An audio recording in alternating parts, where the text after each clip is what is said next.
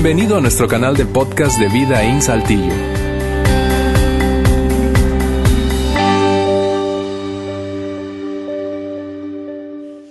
Volver a empezar. Qué bueno que nos acompañan en esta tarde. Gracias por estar aquí. Mi nombre, perdón, es Luis, Luis Fragoso. Tengo el gran, gran honor de formar parte del staff de aquí de, Vida In. Felizmente casado. Tengo 12 años de casado con 23 horas. Ah, los llevo todo. El día de ayer cumplimos mi esposa y yo 12 años de casados ya. ¡Uh! Por fin. La verdad han sido 12 años eh, increíbles. El día de ayer estábamos hablando, mi esposa y yo, y ya yo me le acerqué, la vi a los ojos, le dije, mi amor, cuando cumplamos 15 años, ya le prometí, le dije, te voy a llevar a Dubai. Así que ya está ahí mi, mi promesa. Y le hice otra promesa más, le dije, cuando cumplamos 30 años, voy a ir por ti y ya te regreso.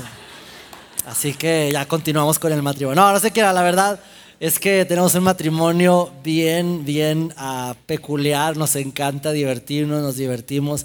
Eh, amo a mi esposa, así que eh, gracias, amor, por apoyarme en todas mis locuras. Y el día de hoy estamos ya listos para arrancar eh, el tema de hoy, de, de, esta serie. Pero no sin antes, yo quiero uh, decirte algo bien, bien importante. Sabes, a lo largo de nuestra reunión, de hecho, si llegaste temprano, acabamos de experimentar unos 15 minutos de la música y a mí me encanta este segmento de en cada reunión de la música, pero seguido se nos acercan personas diciendo, oye, ¿por qué no cantan más canciones? Me encanta este tiempo, me gustaría continuar con la música. Mira, nosotros tenemos un ambiente especial donde hacemos lo mismo, nos conectamos con Dios a través de la música, pero en un tiempo especial para eso y a eso le llamamos Noche de Alabanza. Pues déjame decirte que este próximo jueves a las 8.30 de la noche, aquí en el auditorio vamos a tener noche de alabanza, va a estar increíble. Le hemos llamado Tú eres todo, una noche que de verdad es una noche increíble. Hora, hora y media la tomamos para, para acercarnos más a Dios, dar un paso más hacia Él y lo hacemos a través de, de, la música. Así que te invitamos, te animamos a que vengas. El consejo de siempre, llega temprano, es una noche donde se llena este lugar, vienen gente de las tres reuniones, aparte llega personas de, de, de otras partes de la ciudad. Así que llega temprano, si puedes llegar una media hora antes inclusive, para que alcances un buen lugar en el estacionamiento y que alcances también un buen lugar aquí en el auditorio. De verdad, altamente recomendada esta noche de alabanza este próximo jueves a las 8.30 de la noche. Pero como les decía al principio, estamos ya continuando con esta serie llamada Volver a empezar. Este es el tercer domingo que hablamos de esta serie. Ya hemos hablado de esta serie los últimos dos domingos. Y el próximo domingo es el cierre, la cuarta y última parte de esta serie llamada Volver a empezar. Y si pudiéramos ponerle un subtítulo aquí a, esta serie, Volver a empezar, o de qué se trata, sería el siguiente, ¿cómo asegurar que la próxima vez no sea como la última vez? ¿Cómo asegurar que la próxima vez no sea como la última vez? ¿Cómo asegurar que esa próxima vez que voy a hacer algo no sea como la última vez que no salió bien? No sea como la última vez que, que fue un momento de tensión, de crisis, un fracaso, una frustración, etcétera. ¿Cómo asegurarme que esa próxima vez no sea como la última vez? Y si tú estás aquí o estás escuchándonos a través de internet o a través de un podcast, y estás en una etapa de vida donde vas a empezar algo nuevo, algo que, que, vas a volver a comenzar algo, esta serie es para ti. O tal vez estás en un tiempo donde acabas de salir de, de, algo frustrante para tu vida, tal vez tuviste un mal semestre y quieres asegurarte que el próximo semestre no sea como el anterior. O tal vez acabas de terminar una relación, una relación sentimental, tal vez una relación de noviazgo y quieres asegurarte que la próxima vez no sea como la vez anterior. O tal vez ya tuviste incluso un, fracaso matrimonial y que terminó en, en, divorcio y tú quieres tal vez volverte a casar y quieres asegurarte que la próxima vez no sea como la última vez, bueno, esta serie es para ti. Y aún, escúchame bien, aún si hayas tenido la culpa o no, sí, aún si hayas tenido la culpa, a lo mejor tú dijiste, bueno, mi, último fracaso sentimental, yo no tuve la culpa, fue mi pareja que me puso el cuerno, o, o, o el último negocio que hice, realmente fue mi socio que me, que me engañó, qué sé yo.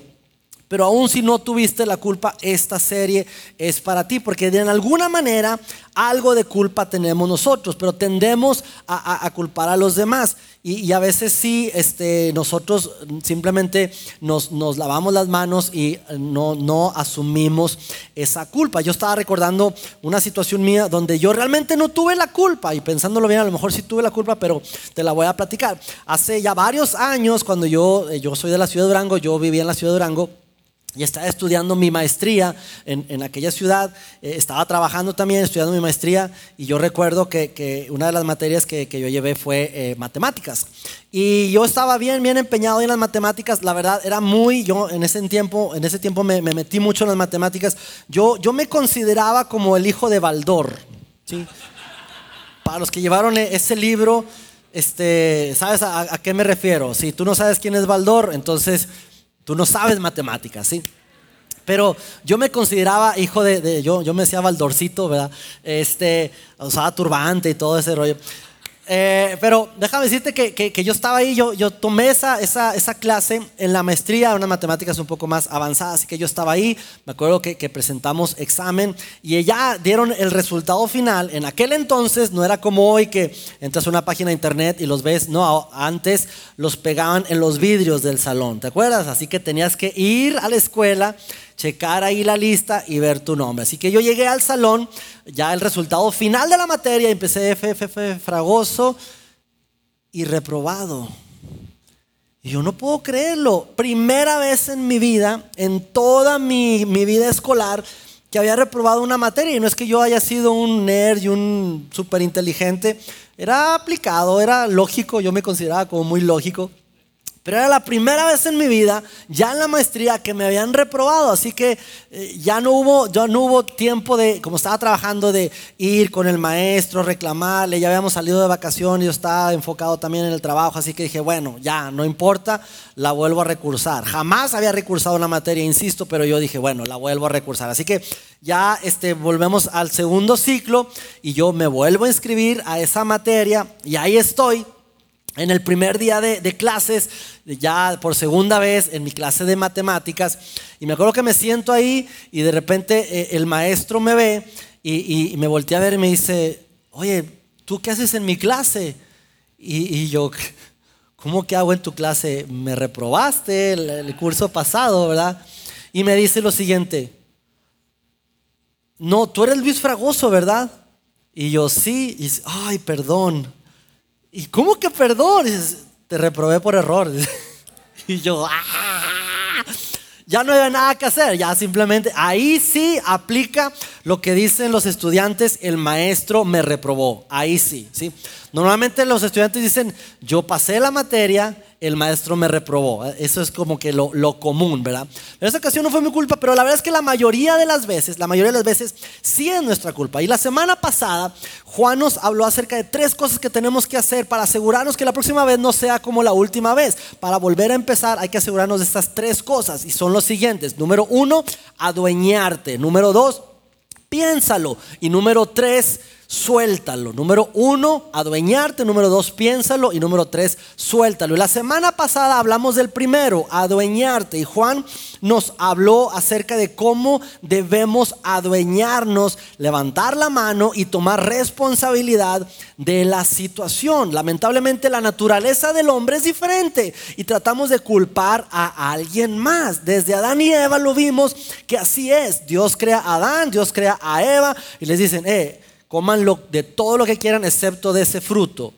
Así que los dos comen del fruto prohibido y entonces eh, Dios va con Adán y le dice, Adán, ¿qué pasó? Te dije que de ese no. Y Adán inmediatamente, ¿qué hizo? Se lavó las manos, se lavó las manos y culpó a Dios. le dijo, Dios, es tu culpa. Porque la mujer que me diste fue la que me dio de comer. Yo no quería, pero me pusiste una mujer ahí. Ya iba el hombre siempre, ¿verdad? La mujer es la culpable, así que la mujer me dio de comer. Culpamos a otros. Eh, eh, Dios, perdón, va con Eva y le dice, Eva, ¿qué pasó? Y Eva se lava las manos también y le dice lo mismo. Dios, es que la serpiente, la serpiente venía así arrastrándose y de repente se puso de pie y me sorprendió y comí. Así que la, serpiente es la culpable. Es la naturaleza del hombre. Amigos, para volver a empezar y que la última vez, que, perdón, que la próxima vez no sea como la última vez, debemos de nosotros adueñarnos, levantar la mano y tomar responsabilidad decir, sí, yo tengo culpa, yo acepto responsabilidad, así que es mi culpa, yo debo asegurarme que la próxima vez no sea como la última vez. El día de hoy, hoy domingo, vamos a hablar acerca de piénsalo, piénsalo, tiene que ver con la manera de pensar. Y el próximo domingo de verdad no se lo pueden perder, es el cierre acerca de suéltalo. El tema va a estar muy, muy bueno, el cierre de esta serie, volver a empezar. Pero, ¿sabes? Algo que que normalmente, y tiene que ver con, esta palabra, piénsalo, es una respuesta cuando nos hacemos, eh, cuando eh, analizamos la situación y, tenemos una, una pregunta que normalmente la decimos ya como muletilla, así que estamos pensando, es que de verdad, ¿en qué estaba pensando? ¿En qué estaba pensando? ¿Cómo me fui a meter en ese matrimonio? ¿En qué estaba pensando? ¿Cómo hice ese negocio? ¿En qué estaba pensando? ¿Cómo, cómo compré ese y, me endeudé tanto? ¿En qué estaba pensando? Y es una frase que es muy común. ¿En qué estaba pensando? ¿En qué estaba pensando? Es que mis papás me decían, mira hija, no te cases con ese hombre, no te conviene. Me dieron 15 razones para no casarme. Sin embargo, yo simplemente no los escuché y, me aventé porque lo amaba, pero hoy, hoy que ya estoy separada, divorciada, no sé qué qué sé yo, yo me pregunto, Dios mío, ¿en qué estaba pensando? Tanto que me lo advirtieron. Yo sabía que ese negocio, no sé, había algo dentro de mí que yo sabía que no era bueno, sin embargo me lancé. Pero Dios mío, ¿en qué estaba pensando? ¿En qué estaba pensando? Apenas conocía a, mi socio, eh, no sé por qué me metí, ¿en qué estaba pensando? ¿En qué estaba pensando cuando, cuando compré el iPhone? Dios mío, tanto que, que decía, no, tengo que ahorrar, tengo que ahorrar. Sin embargo, las ofertas, esa página de Apple me ofrecía, me ofrecía el teléfono y bueno, lo compré a 36 meses sin intereses y tengo ahorita el iPhone 4 y lo estoy pagando todavía. ¿Verdad? Lo estoy pagando porque lo compré a 36 meses sin intereses y ya van en el 10 y yo tengo el 4. ¿En qué estaba pensando? No puedo creerlo. Lo mismo me sucedió a mí hace ya varios años. Estaba aquí ya trabajando en vida junto con, un amigo y, me acuerdo que, recién salieron los, los iPhone. Estaba en aquel entonces el, iPhone 3G y lo vendían por Mercado Libre. Así que estábamos ahí experimentando eso de las compras por, por internet. Y me acuerdo que, vimos el teléfono y, le decía a mi amigo, vamos a comprarlo, sí, vamos a comprarlo. Y en aquel entonces ese iPhone valía como 5 mil pesos aproximadamente. Y era una lana, así que le escribimos y, el, vendedor por, por Mercado Libre nos responde me dicen, oye, ese te lo puedo vender pero por fuera. O sea, no por Mercado Libre, ni PayPal, ni nada de eso. Tú me depositas aparte y yo te lo dejo en 3.500 pesos. 3.500 pesos, sí, tú deposítame 3.500 pesos en la tarde, si me lo depositas hoy, en la tarde te mando el número de guía y para mañana vas a tener el iPhone 3G. Seguro ahorita están pensando, Luis, no lo hiciste, ¿verdad?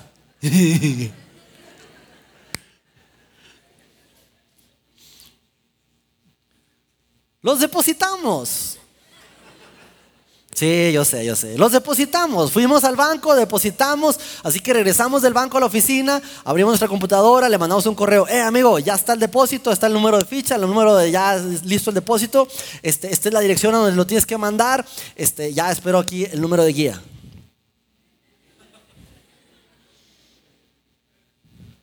Hola, ¿andas por ahí? Disculpa, solo confirmando, ya está el depósito. Ahí esperando el número de guía. ¿En qué estaba pensando? Jamás hubo un número de guía, jamás. Espero ahorita que regrese a la oficina esté por ahí, pero ya. No creo que exista. Y hoy me pregunto, ¿en qué estaba pensando? ¿En qué, cabeza cabe depositar a alguien que no conoces y fuera de un sistema que ya está hecho? ¿En qué estaba pensando? ¿En qué estaba pensando? Sabes, el problema de esto, amigos, es que esta pregunta la hacemos todo el tiempo, ¿sí? Es que en qué estaba pensando cuando me metí, en qué estaba pensando en esa relación, en qué estaba pensando, pero el problema es este y la clave es esta, en que hacemos la pregunta pero no nos detenemos a responderla. No te detienes a decir en qué estaba pensando y realmente pensar en qué estabas pensando y responderte esa pregunta en qué estaba pensando. Por lo tanto, si piensas de la forma en la que solías pensar, hará las cosas que solías hacer. Si piensas de la forma en la que solías pensar, hará las cosas que solías hacer.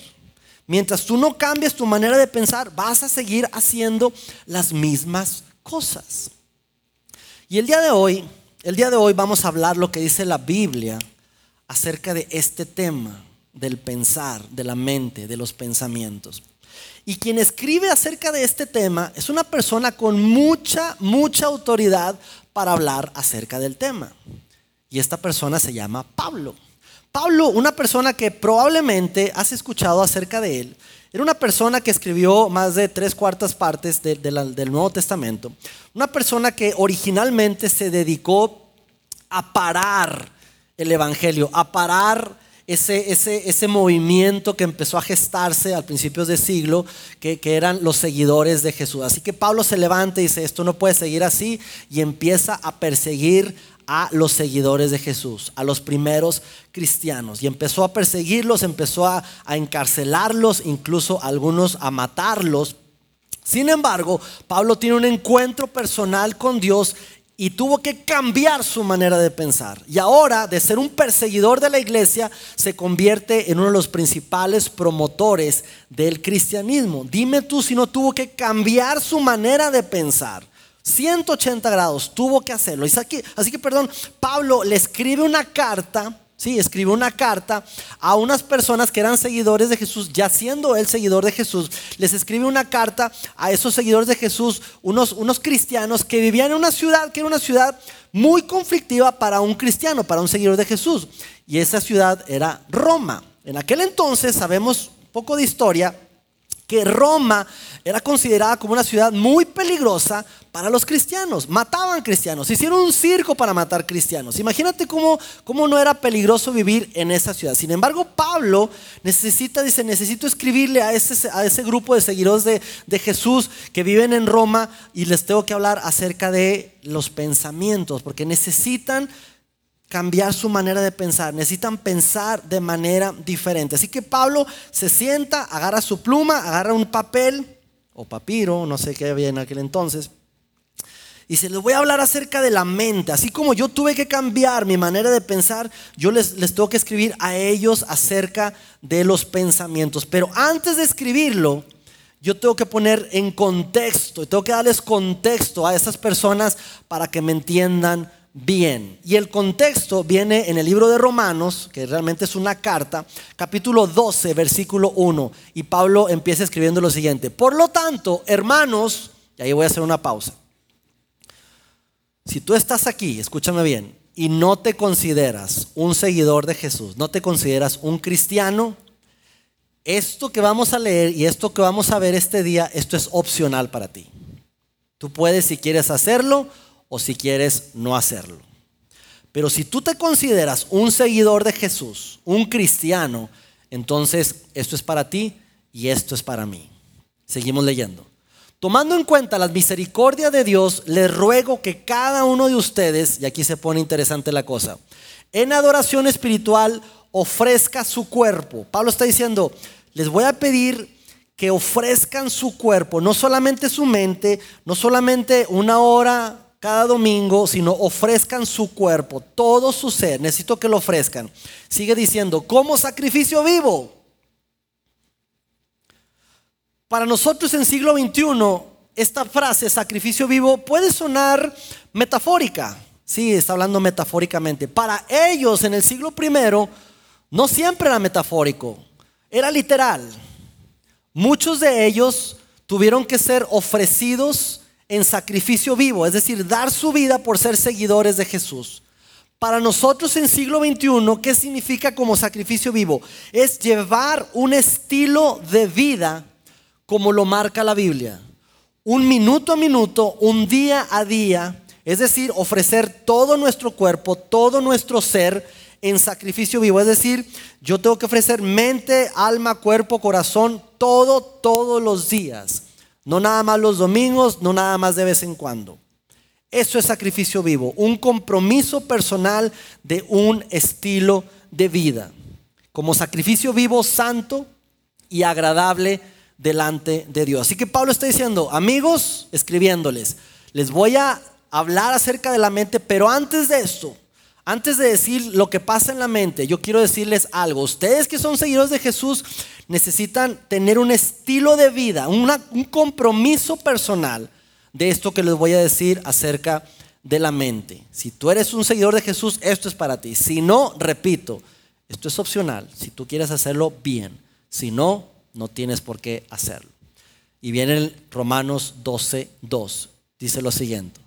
Y no se adapten, perdón, no se adapten, no se conformen a este mundo. Pablo está diciendo, eh, no, no, se, no se conformen a como son todas las personas en este mundo. Lo que está diciendo Pablo, hablando de una manera un poco más visual, Pablo está diciendo lo siguiente, eh, no se amolden a este mundo, no se conformen. Esto es un molde de galletas, sí, muchos de nosotros hemos hecho galletas con un molde así. Eh, tiene forma de, si han visto la película de Shrek, sí, jengibre, el monito, la galletita, sí, es una cabeza con dos manos y dos patas, medio redondas, pero así es. Y Pablo está diciendo, eh, no se amolden a este mundo. Es decir, ¿qué hace el molde? Hace una galleta, dos, tres, y cada galleta es la misma. Cada galleta es el mismo molde, el mismo molde. Probablemente a cada galleta tú la puedas decorar diferente. Ojos más chicos, más grandes, boca más redonda, ponerle botitas, ponerle guantes, ponerle una bufanda con betún. Pero al fin de cuentas es la misma galleta, es el mismo molde. Y tú haces uno, dos, y es exactamente lo mismo, lo que hacen todas las personas. Te voy a decir una cosa. Para hacer un molde como este se requiere cero intencionalidad. Para hacer algo así se requiere cero disciplina, cero decisión, cero. Tú simplemente vives, te levantas como todos, piensas como todos, actúas como todos, hablas como todos, haces las cosas que todo el mundo hace porque eres un molde. Pablo está diciendo, eh, no seas como un molde. Y Pablo sigue diciendo en el siguiente parte, sino transfórmense. No seas como un molde, sino transfórmense. Como un transformer, transfórmense. Si no seas como este, sé como este, como un transformer. ¿Cómo es un transformer? Un transformer es diferente. Hay grandes, hay gigantes, hay aviones, hay trailers, hay lanchas, hay motos, hay carros. Sé un transformer, no un conformer. Un transformer, no un conformer. Para ser un transformer se requiere intencionalidad, se requiere disciplina, se requiere decisión de todos los días. Así que Pablo está diciendo a los seguidores de Jesús, hey, no seas como todos.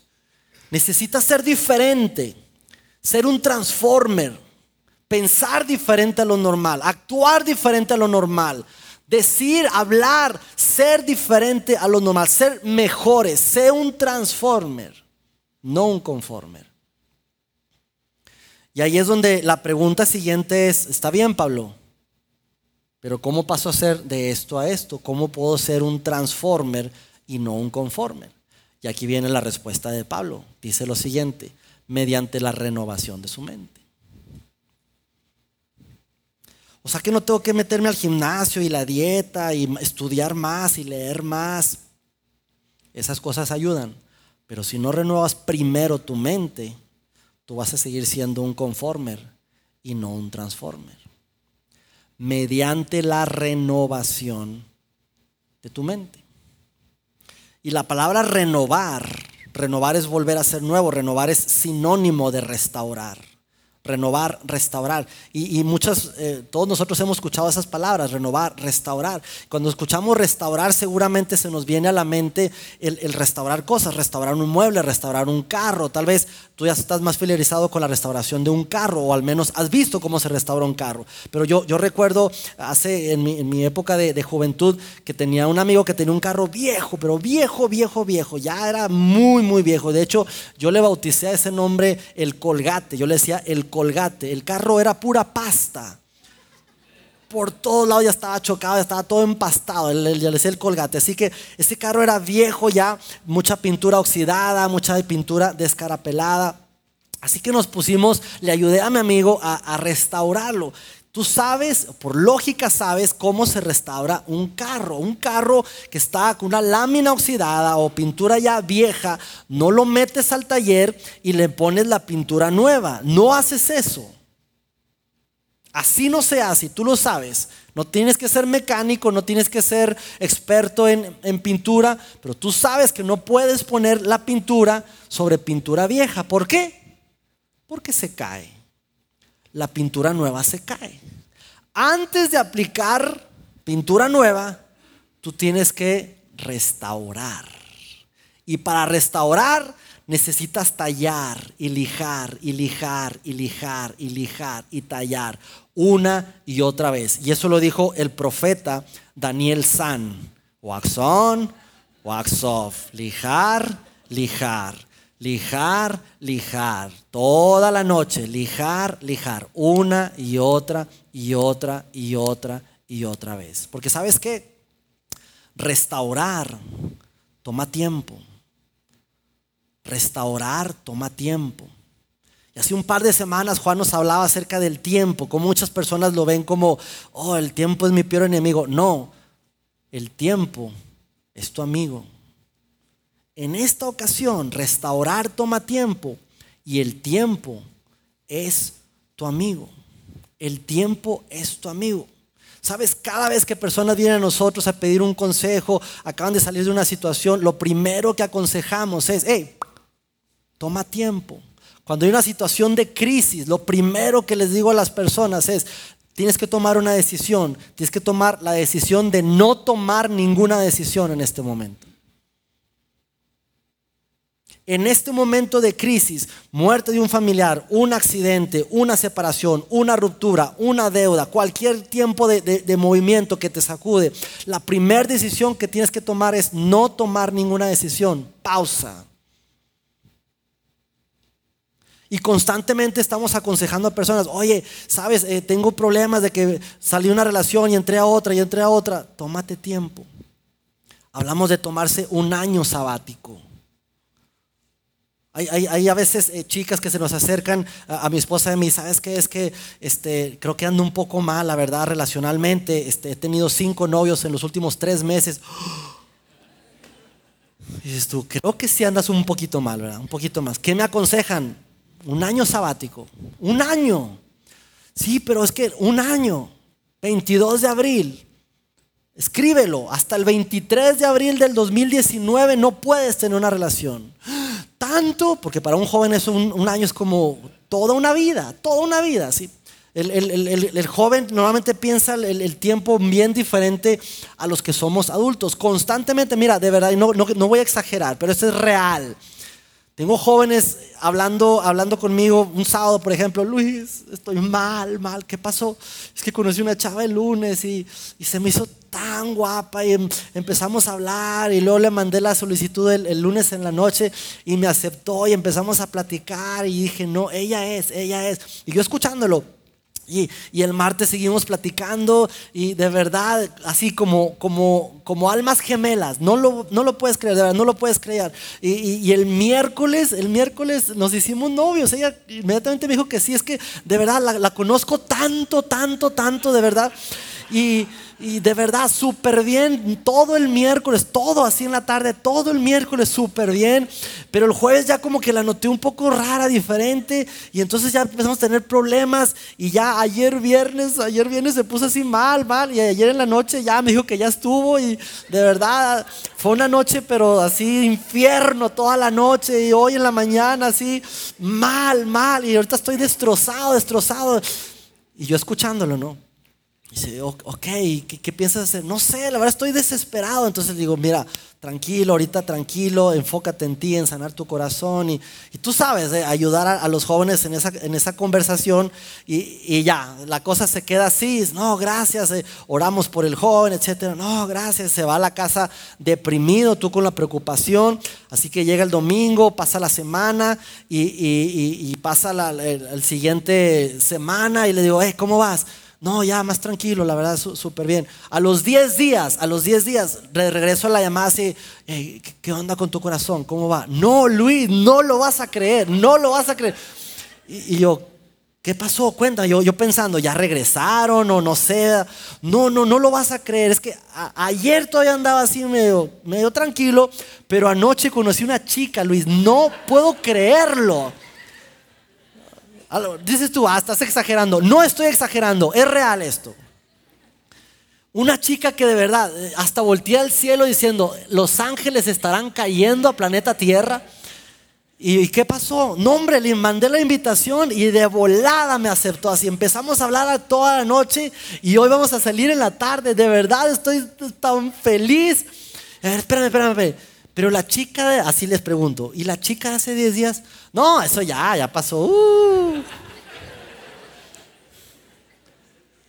Y para ellos, uh, es como, no, eso ya, hace mucho, 10 días. Eso, amigos, es poner pintura nueva sobre pintura vieja.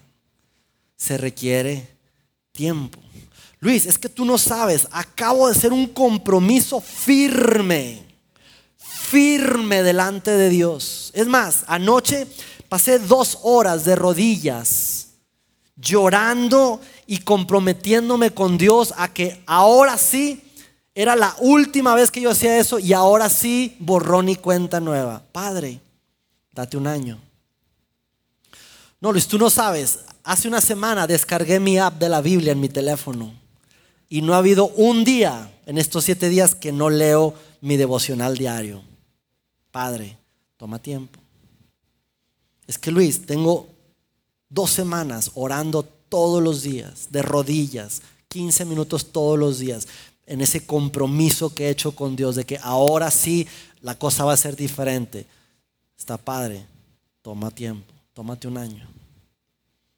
Porque ni la oración, ni tu convicción de decisión, ni, tu, ni tus ganas de hacer las cosas son suficientes, sino necesitas tiempo.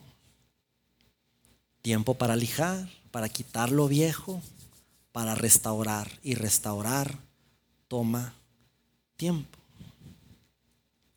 Y Pablo después de que acaba de escribir eso, diciendo, eh, no seas un conformer, sea un transformer. Y para eso necesitas renovar tu mente. Y luego nos lanza una promesa cuando las personas hacemos esto. Y es la siguiente. Romanos 12, 2. Para que comprueben cuál es la voluntad de Dios. Lo que es bueno, agradable y perfecto. Pablo está diciendo, hey, ¿Tú quieres conocer la voluntad de Dios? Sí, todo el mundo queremos saber la voluntad de Dios. Está bien, renueva tu mente. Renueva tu mente.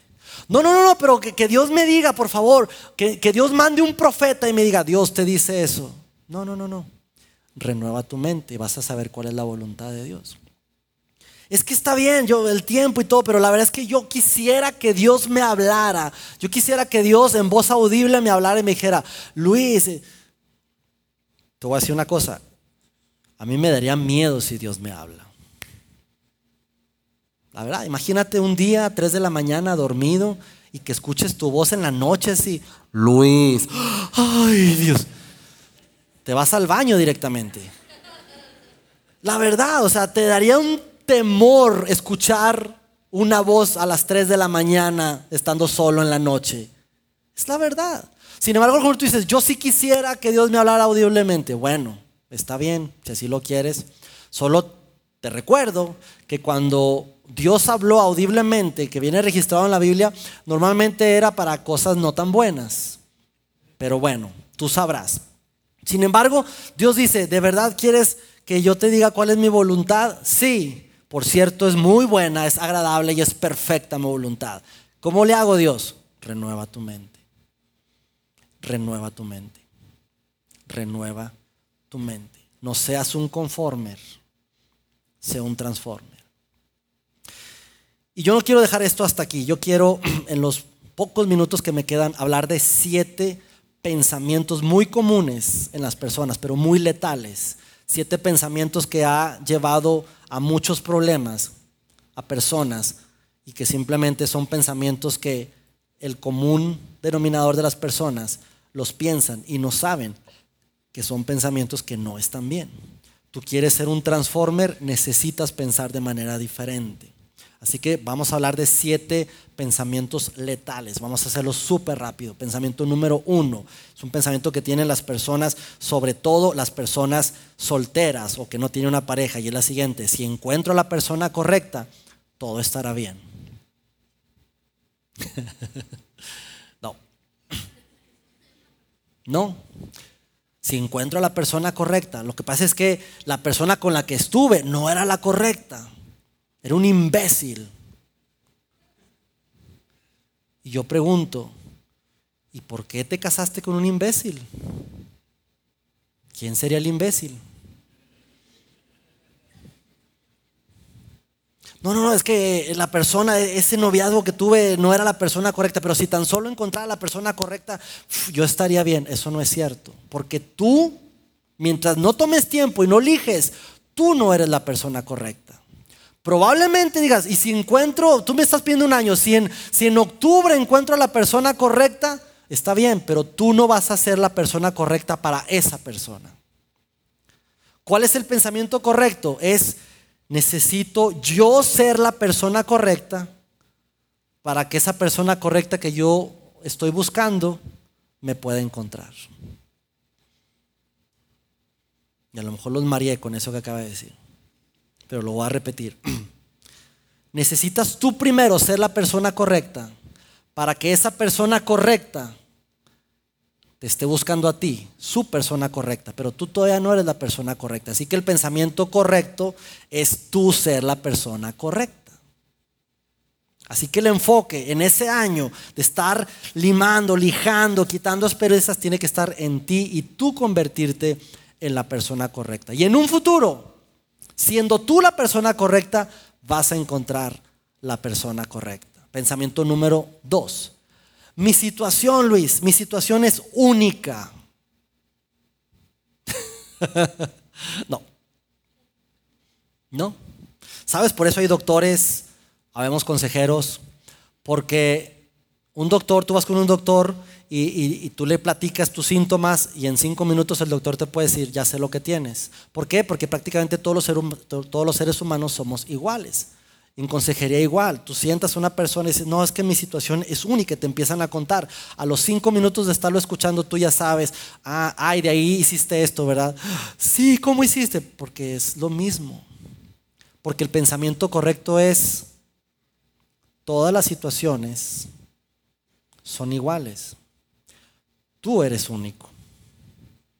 Pero las situaciones son iguales. Los errores los cometen las personas una y otra vez. Así que tu situación no es única. Tú eres único. Tu situación es la misma en que cae una y mil personas. ¿Por qué? Porque piensan como el resto. Número tres. Número tres me encanta y es el siguiente. Yo sé que no es lo correcto, pero eso me hace feliz. Y Dios quiere que sea feliz. Aunque yo sé que está mal, pero eso, eso me hace feliz. Y Dios quiere que yo sea feliz. Un pensamiento totalmente equivocado. Escucho personas decir, mira, mira Luis, este, estoy por hacer un negocio. Es un negocio de dudosa procedencia y empieza uno a engañarse, ¿no? a, a, mentirse uno mismo. Y yo sé que no es del todo correcto, pero, pero si yo hago esa tranza, voy a ganar mucho dinero y voy a diezmar mucho. Y Dios quiere que diezme mucho. Pensamiento equivocado. Eso no es cierto. Porque tú sabes, tú mismo piensas y sabes este pensamiento. No hacer lo correcto va a hacer que las cosas no sean buenas. Entonces, ¿Dios quiere que seas feliz? Sí. ¿Dios quiere que hagas lo correcto? Sí. Y si no hago lo correcto y soy feliz, entonces Dios prefiere que hagas lo correcto aunque no seas feliz. Pero es un pensamiento que nos ha llevado a tomar malas decisiones. Número cuatro, si tan solo tuviera espacio en blanco, estaría satisfecho, realmente estaría satisfecho. Si tan solo tuviera esa casa de ensueño, yo me sentiría satisfecho. Si tan solo tuviera ese auto, yo estaría feliz, satisfecho. Si tan solo anduviera con esa chica, yo estaría satisfecho. Eso es totalmente falso. Y eso es lo que la mercadotecnia y los medios de comunicación nos meten a cada rato. Tenlo ya, disfrútalo ahora, desempácalo, huélelo, es nuevo, después lo pagas. Pensamiento erróneo, pensamiento erróneo. ¿Por qué? Porque la satisfacción nunca, nunca, nunca, nunca tiene límite. Siempre vamos a querer algo más, algo más. Si tan solo tuviera el iPhone 4 y lo tienes y ya salió el 5, y bueno, si tan solo tuviera el 8, ya salió el 10 y ya salió el 15 y, y nunca estamos conformes. Porque eso es un pensamiento de un conformer. Número 5. Lo debo es mejor que lo quiero. a lo mejor no lo decimos así tal cual, pero lo hacemos. Es mejor de verlo, pero ya tenerlo. Es mejor de verlo que no estarlo queriendo. Y es por eso que nos metemos a deudas, decir, bueno, prefiero ya tenerlo, pero de verlo. Y ese es un pensamiento que, un pensamiento, perdón, que nos mete en muchos problemas. Por eso está saliendo de deudas de meses, tal vez de años. ¿Por qué? Porque pensaste como un conforme. ¿Sabes? Es mejor, este es el pensamiento correcto, es mejor no tenerlo, pero no deberlo. Luis, pero es que no tenerlo me causa, me causa, no sé, inconformidad. Sí, la verdad es que sí. En cualquiera de las dos partes va a causar inconformidad. Uno, porque no lo tienes y estás con la cosa de, tenerlo. Y el otro, si lo tienes, pero lo, lo pagas. Y cada 15 días, cada mes, te trae esa inconformidad, lo tengo que estar pagando. Así que es mejor no tenerlo, pero no deberlo. Y tú podrás pensar diferente a esto, y está bien. Tú puedes salir de aquí e ir a comprar y endeudarte algo. Si así lo quieres hacer, está bien, pero tú sabes que es mejor no tenerlo, pero no deberlo. Número 6, pensamiento muy destructivo. Y es el siguiente, mi secreto estará seguro conmigo.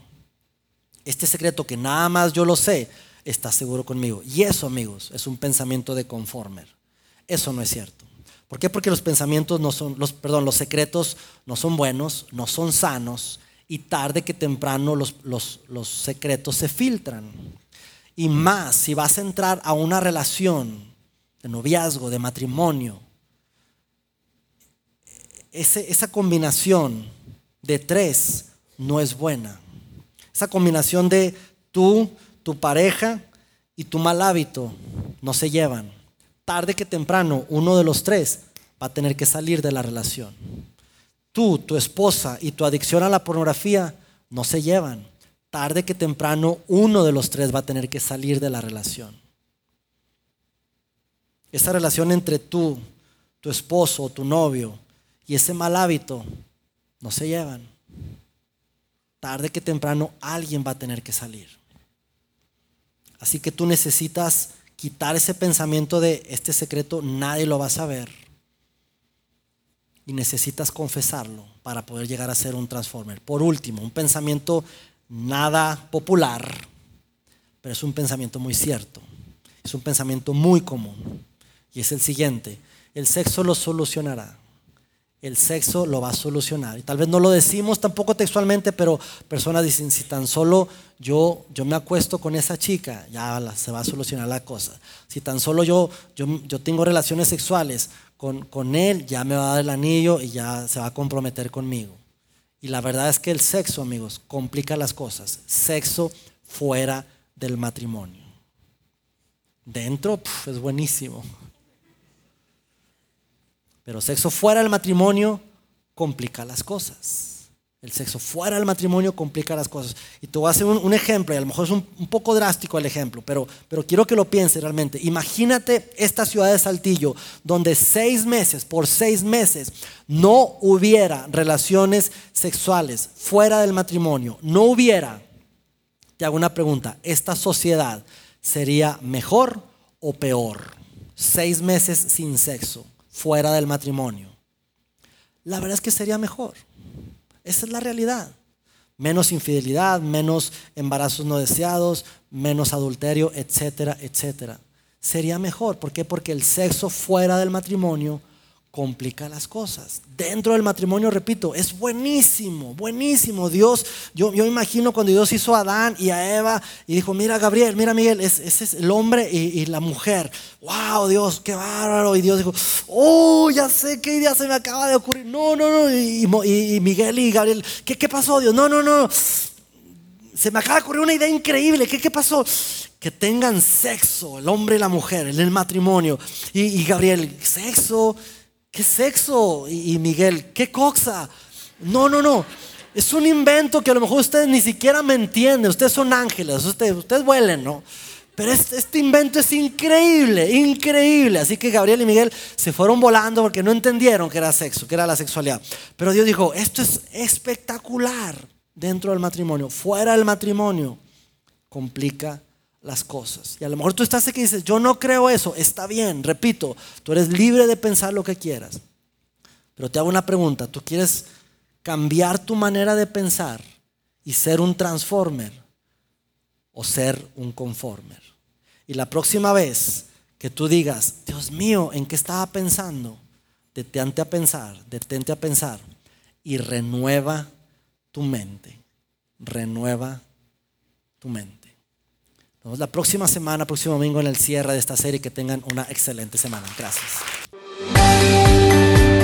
Gracias por haber escuchado este podcast de Vida en Saltillo. Si deseas escuchar estos mensajes en vivo, te invitamos a que nos acompañes todos los domingos a nuestro auditorio. Para más información sobre nuestra ubicación y horarios, entra a vidainslt.org o síguenos en nuestras redes sociales como Facebook, Twitter e Instagram. Nos vemos la próxima semana.